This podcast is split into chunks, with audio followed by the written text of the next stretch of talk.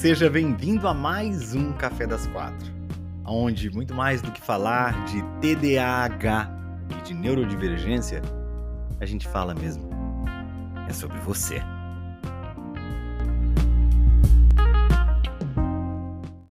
Boa tarde, boa tarde, sejam todos muito bem-vindos a mais um Café das Quatro. Chegam todos por aqui, pessoal do Teco Teco, pessoal do Zuckerberg.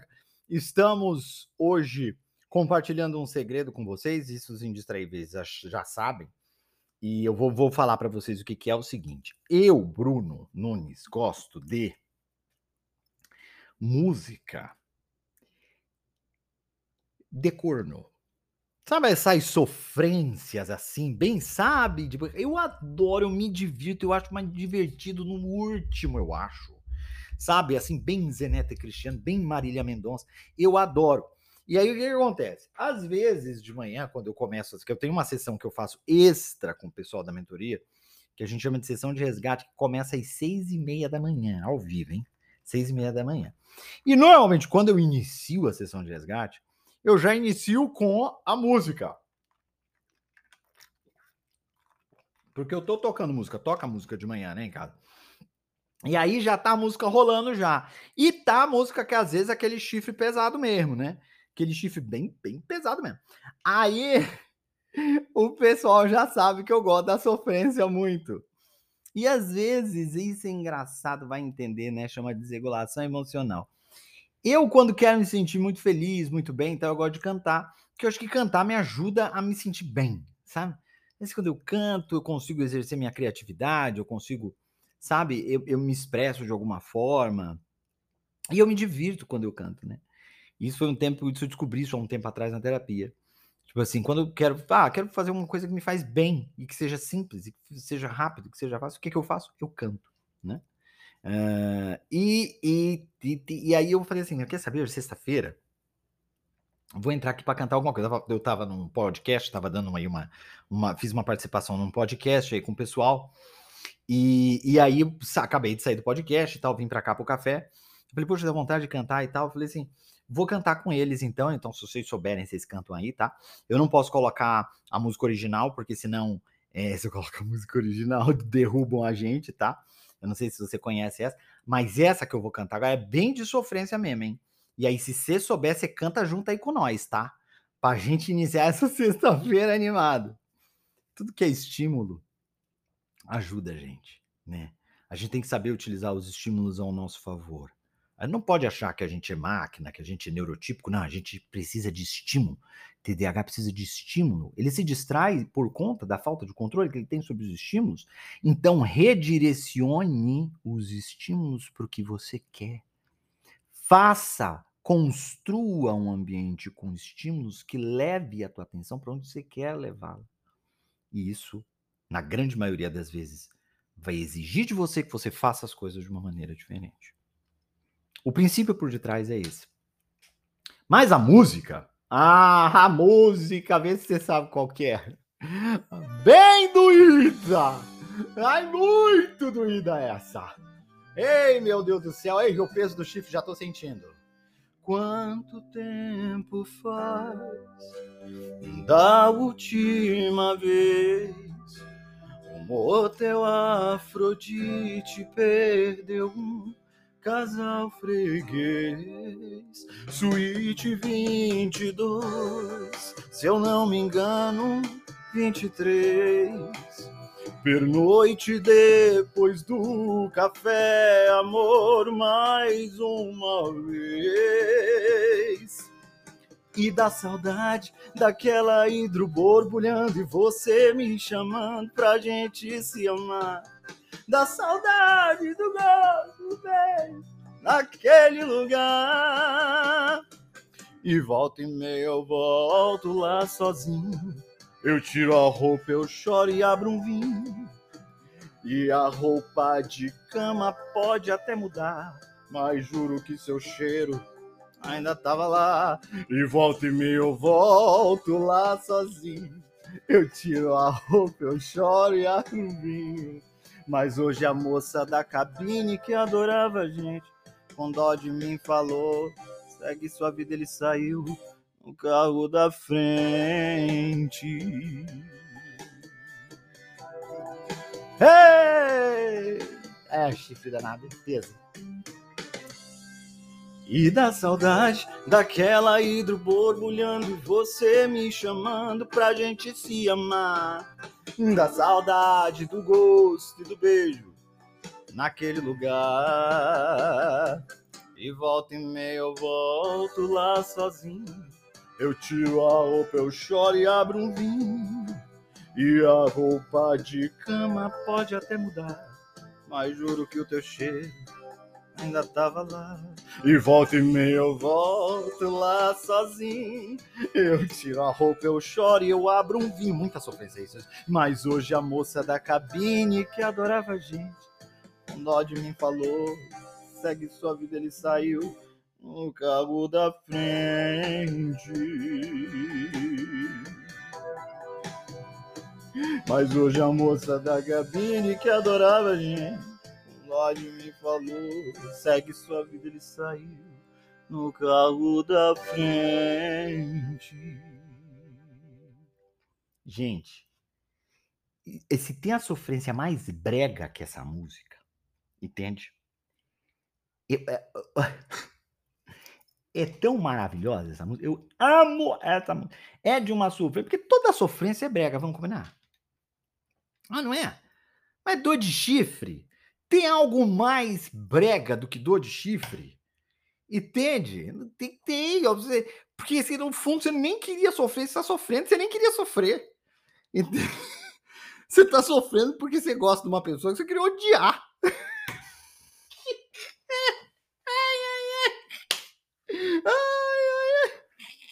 É muito brega esse negócio. É muito brega. É muito brega. Adoro. É aí, o Zeneto e Cristiano. Eu gosto muito de Zeneto. Nossa, Zeneto e Cristiano. Nossa, Zeneto e Cristiano, gente. É de, uma, é de uma sofrência no bar que olha só. Eu vou te falar, só Jesus na casa. É lá. Vamos passar um café? que é sexta-feira. Tem inclusive um sertanejo que é assim. Hoje é sexta-feira. Não é? Venha mais cerveja. Não é assim? Vamos lá no meio, no meio da minha cabeça. Não é assim? Que o TDAH não lembra a letra da música. Chega de aluguel, chega de patrão. Eu quero é diversão. Cerveja, cerveja, cerveja, cerveja, cerveja. Cerveja. Não é assim a música? Que o TDAH não lembra, mas é mais ou menos isso, hein? O Amado Batista, que não é sertanejo, é sofrência. Verdade, hein? Verdade. Amado Batista, Jesus na cruz. Amado Batista é, é de uma sofrência terrível. Terrível. Tem uma música do Amaldo Batista que eu gosto muito, como é que é? é... Princesa? Princesa. É Amaldo Batista? A deusa da minha poesia. De todas as... Não é assim? Pra poder um pouco te ter. Não é assim? Não é assim, ô Amaldo Batista? Princesa. Não é? Oh, meu Deus do céu! Vocês desenterram também uns, hein? Eu não, não conheço, não é da minha época, não, tá? Eu vi no Viva. Dá licença, mas eu vou passar o nosso café, porque, né? Eu não sou obrigado. Vocês ficam falando, cantando aí. Eu fico sem tomar o meu café. Eu preciso tomar meu café. Ora, quatro horas da tarde já. E vocês aí não deixam eu tomar café? Eu vou passar meu café. Espero que tenha água no negócio. Se ela começar a engasgar, é porque a água acabou.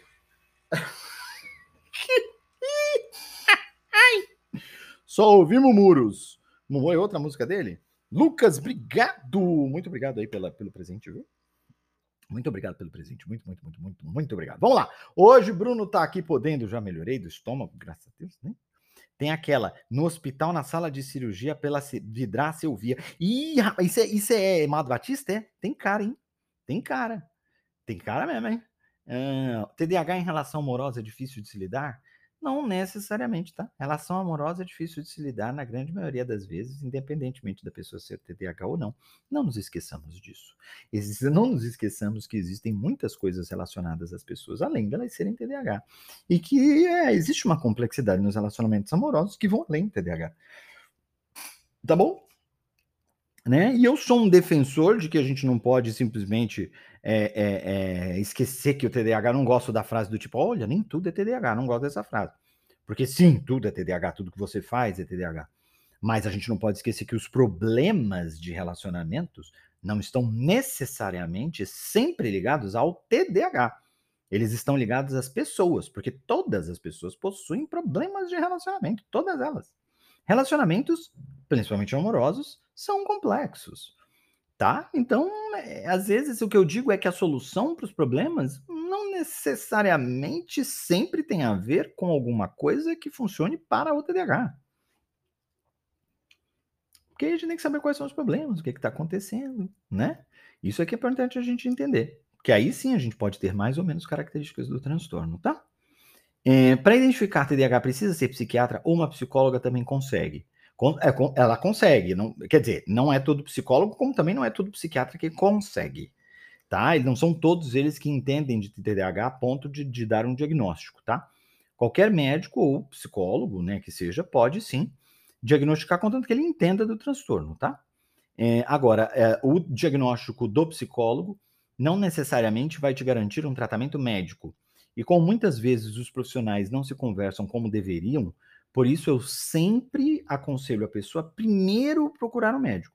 Não porque o médico é melhor que o psicólogo, ou porque ele não é por nada disso. É porque eles conduzem tratamentos que são diferentes e não na, no mundo real um não assegura o outro, infelizmente. Então, eu acho que a maneira mais prática para você não ficar indo e vindo e se frustrando e pererê é você primeiro ir ao profissional médico, na minha opinião, tá? Aí sim tem que ser um psiquiatra e um, ou um neurologista que entenda do transtorno também, que não são todos. Que isso fique bem claro. Tá bom? O TDAH pode ajudar no complexo de inferioridade? O complexo de inferioridade é uma consequência que não é incomum do TDAH. Lembrando que psicólogo não pode receitar medicamentos, somente psiquiatra. Somente médicos, né? Todo e qualquer tipo de médico, tá?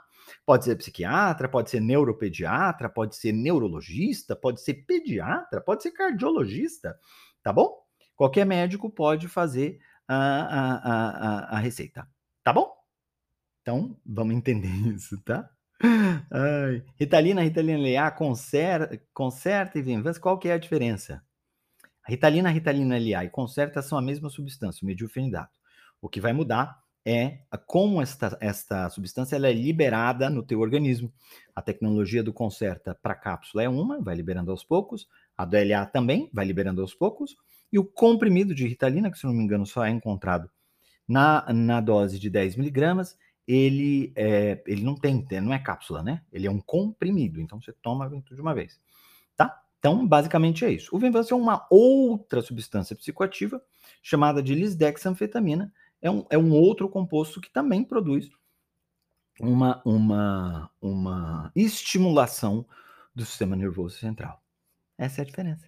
Tá bom? Agora, o que você vai ter que tomar, como vai ter que tomar do teu caso, isso é sempre uma decisão que você precisa tomar com o médico. Sempre, ainda mais no caso do uso de psicoestimulantes.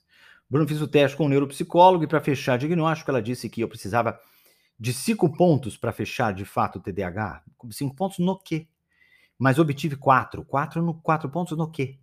A médica disse que não pode dar diagnóstico de TDAH, mas me receitou Ritalina. Minha psicóloga disse que por me acompanhar mais de dois anos, ela disse que eu tenho sim. É mais fácil ela saber se ela entende de TDAH do que. Uh, uh, quem foi que, que fez teste que é 5, 4, 4 no quê? Neuropsicólogo, teste de neuropsicólogo. Mas é.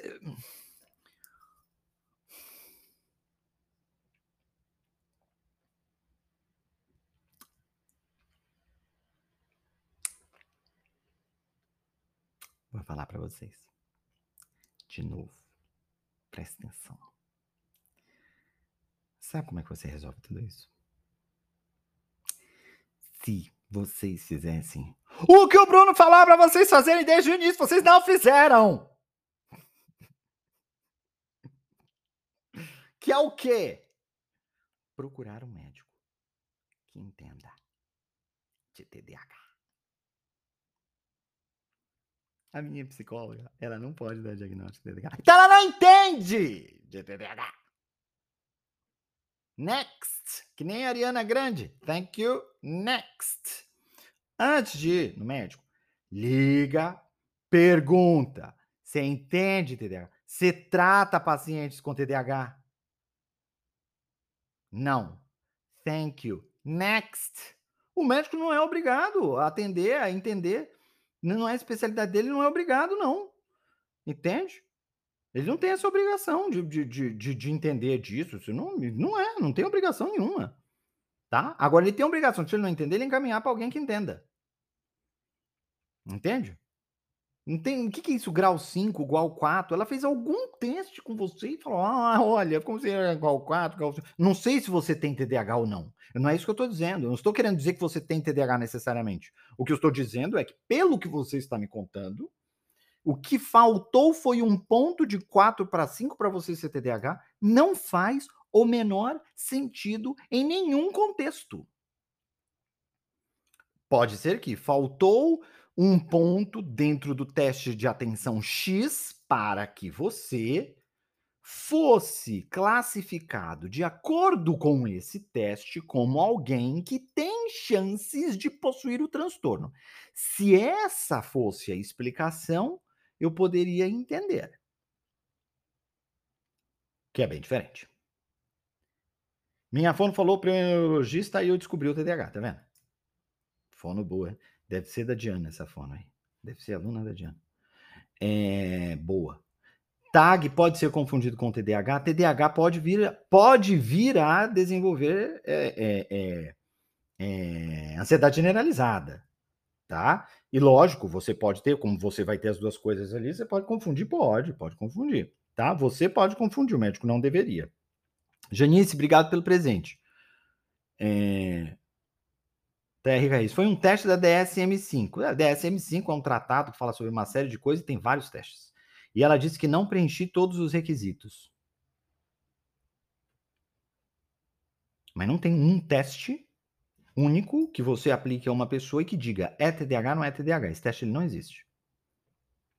Nenhum teste existe. O diagnóstico TDAH é clínico. Seria muito bom se existisse, inclusive. Seria mais fácil da gente ter mais informações. Não tem. Você tem alguns testes que indicam a possibilidade, a probabilidade, tá? Uma pessoa pode fazer um teste, por exemplo, com relação à atenção, e ela, no fato ter dormido mal, indica que ela está com desatenção e vai dizer que ela tem TDAH? Não. Eu tive pessoas que passaram super bem no teste de atenção quando foram fazer na avaliação neuropsicológica, estavam medicadas. Foram super bem. Foram fazer o teste medicadas.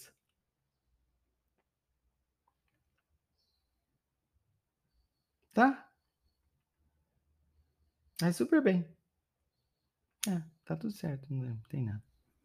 Dependendo do teste, é estimulante. Às vezes a pessoa vai fazer um teste de atenção, teste é extremamente estimulante. Ela entra em hiperfoco, faz o que era para medir se ela tem, aí diz que ela não tem nada.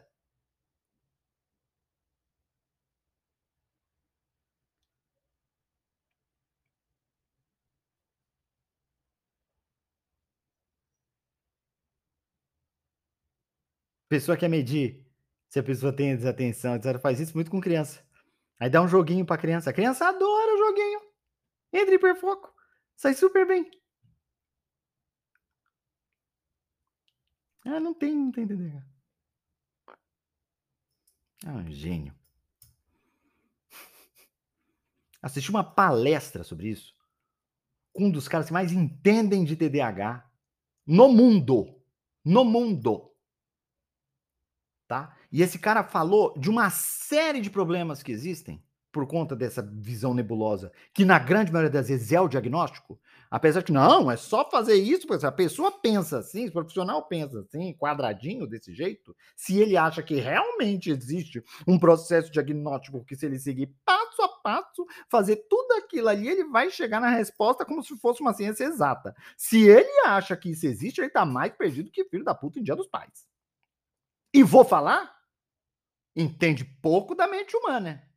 Muito pouco para fazer uma afirmação dessa natureza.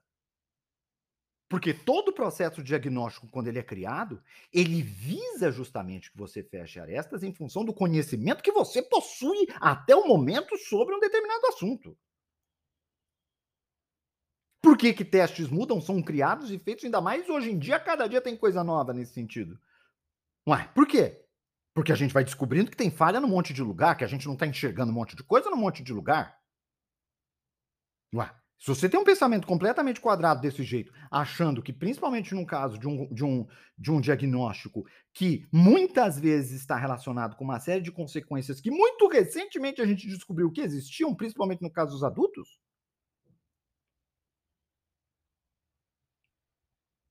Entende?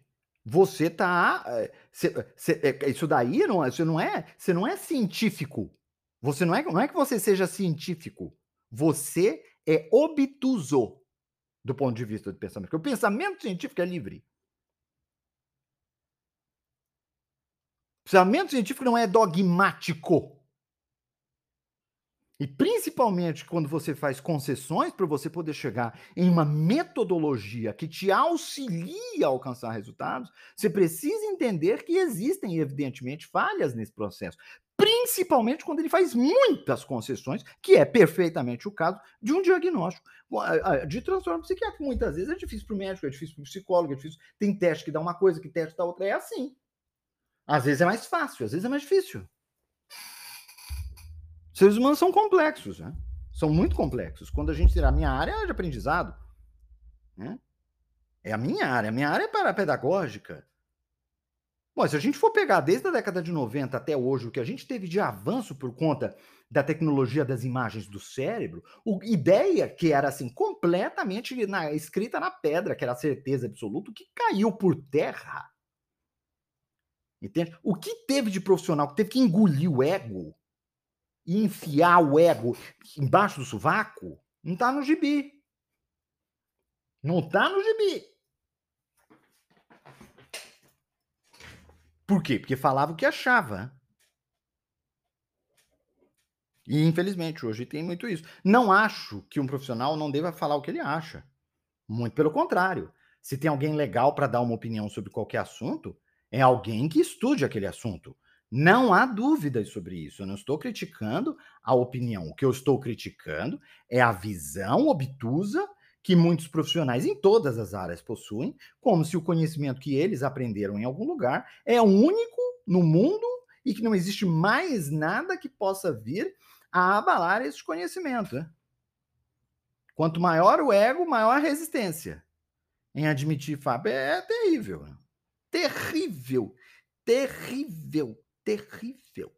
E toda vez que o ego do profissional vem na frente, quem sofre é o paciente.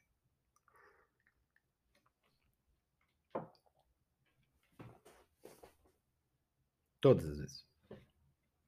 Que o profissional deixa que o ego seja mais importante do que o paciente, quem sofre é o paciente.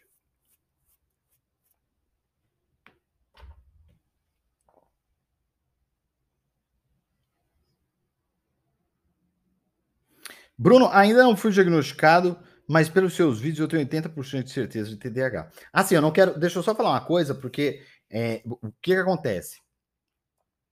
É, muitas vezes, eu não estou criticando necessariamente a, a, a, tua avaliação, porque eu não sei exatamente como é que você fez a tua avaliação. Tá? O que eu estou dizendo é como é que um um, um, um, um, profissional, eu estou falando de profissionais que eu conheço, não estou falando da tua profissional, estou falando de profissionais que eu conheço, são extremamente obtusos nesse sentido. Entende? Ah, tá, como é que você está hoje? Você sabe que de manhã ainda acordei meio ruim, agora fui melhor. Eu fui almoçar com uma, com uma amiga, até num, num restaurante vegetariano, e estou me sentindo melhor, graças a Deus. Foi alguma coisa que eu comi, certeza. Hum. Ó, a minha psicóloga falou a mesma coisa que você. Ela disse que o teste era só para tentar rastrear bom verbo. Mas em vez de me orientar, me deixou foi perdida. Às vezes, para a gente se achar, a gente se perde um pouco antes. Tá? Então, é porque são coisas que são complexas. E a gente quer uma resposta digital, binária, é zero é um. Por isso que eu te digo, você sempre precisa entender. Ah, eu quero saber se eu tenho TDAH. É isso aí, né? Que a pessoa quer saber. Eu tenho TDAH ou não tenho TDAH? Como se você nascesse com uma etiqueta no teu cérebro falando TDAH. Ou então o cérebro tá lá, é típico. Ou então tá, é bipolar. Eu tava falando agora no podcast, entende? A Erika vai dizer, Bruno, leva meses pro diagnóstico? Não. Pode levar, dependendo de todo o processo pelo qual você está passando, principalmente se é for idas e vindas. Tá? Em profissionais. Agora, se você seguir a dica do Bruno, as chances de você levar meses são muito menores. É só fazer o que o Bruno fala para fazer a primeira vez. Porque aí, quando a pessoa não faz a primeira vez, ela começa a demorar, ela começa a gastar dinheiro, aí ela começa a ficar perdida. Aí eu pergunto assim: aquela primeira coisa que eu falei pra fazer, você fez? Aí ela fala assim: não. Aí eu falei: então, é por isso que eu sempre falo pra você fazer a primeira coisa aquilo ali, por causa disso aí, entendeu?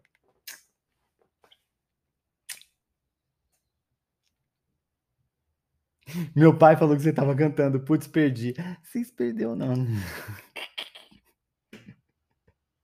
cantando, cantando as músicas de, de resgate que eu cantei, eu tava cantando as músicas de chifre, daquelas que vocês sabem que eu gosto, né? A, a taça é indistraível. a taça é indistraível. Sabe que a gente que eu começo, quando às vezes no resgate, aquelas músicas, né, de sofrência? Aí eu comecei com assim, é a que eu cantei hoje foi Motel Afrodite. Eita, nós, vai brega que isso, só o Reginaldo Rossi, adoro o Reginaldo Rossi. I'm not the no. Garçom, aqui nessa mesa de bar. Eu quero a conta pagar. Não lembro porque eu sou TDAH, eu esqueci as letras. Nas centenas de casos de amor. Garçom, no bar, todo mundo é igual. Olha, Lúcio Bruno, acabei de consultar com o Dr. Guilherme. Amei, obrigado pela indicação. Meu médico, hein? Meu caso é mais um, é banal, Preste atenção. Uma coisinha. Saiba que o meu grande amor hoje vai se casar. Olha só o chifre. Olha só que colocou o chifre. Tá casando com o outro. Andou uma carta para me avisar. Ainda informou por carta. Porque na época do Reginaldo Rossi não tinha zap. Deixou em pedaços meu coração. Em pedaços, é muito prega isso, né? A falta de criatividade para dizer que está desolado. Saiba que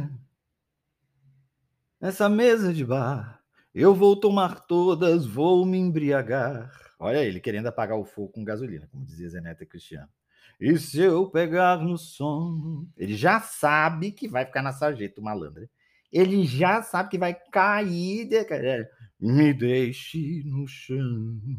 Ou seja, eu quero continuar abandonado, eu quero continuar que ninguém mexa comigo, porque eu sou um bota mesmo. Eu quero dar, eu quero, eu quero que seja isso. Eu quero, se eu cair no chão, eu quero ficar no chão, na mentira. Me deixa na merda, porque eu tô gostando dela. Garçom. Um clássico, não é verdade? Um clássico. Se não fosse garçom, não fosse garçom, Motel Afrodite não existiria. Qual é a primeira coisa? Renan, mas que primeira coisa, Renan? Que é a primeira coisa do quê? Do que, é a primeira coisa? Bruno, tem dificuldade de focar até nos treinos da academia. Como você faz nessa parte? Deixa divertido, tá? Com prazer. O que, que eu faço nessa parte? Eu tenho uma playlist. Minha, eu não faço por repetição, faço por tempo faço a playlist, faço em casa, não saio, não tem que ficar revezando, tem que ficar esperando, não tem estresse. É começou, pff, parou, já sei quanto tempo vai dar, uso o aplicativo para contar o tempo, fica é ótimo, maravilhoso. Chama Countdown, nome do app. Beijo. Amo vocês. Fui. A gente se vê na segunda-feira, que hoje é sexta, né? Então a gente se vê na segunda-feira. Cinco anos, gente? Não, cinco anos o quê, gente? Eu falei cinco anos? Cinco quem? Que Não sei quem é, não. Vocês me deixam mais perdido que não sei o que. Beijo, fui! A gente se vê pela rua, pela chuva, pela fazenda. Eu vou, vou aparecer mais uns stories pra gente se falando, tá bom? Amo vocês. Foi.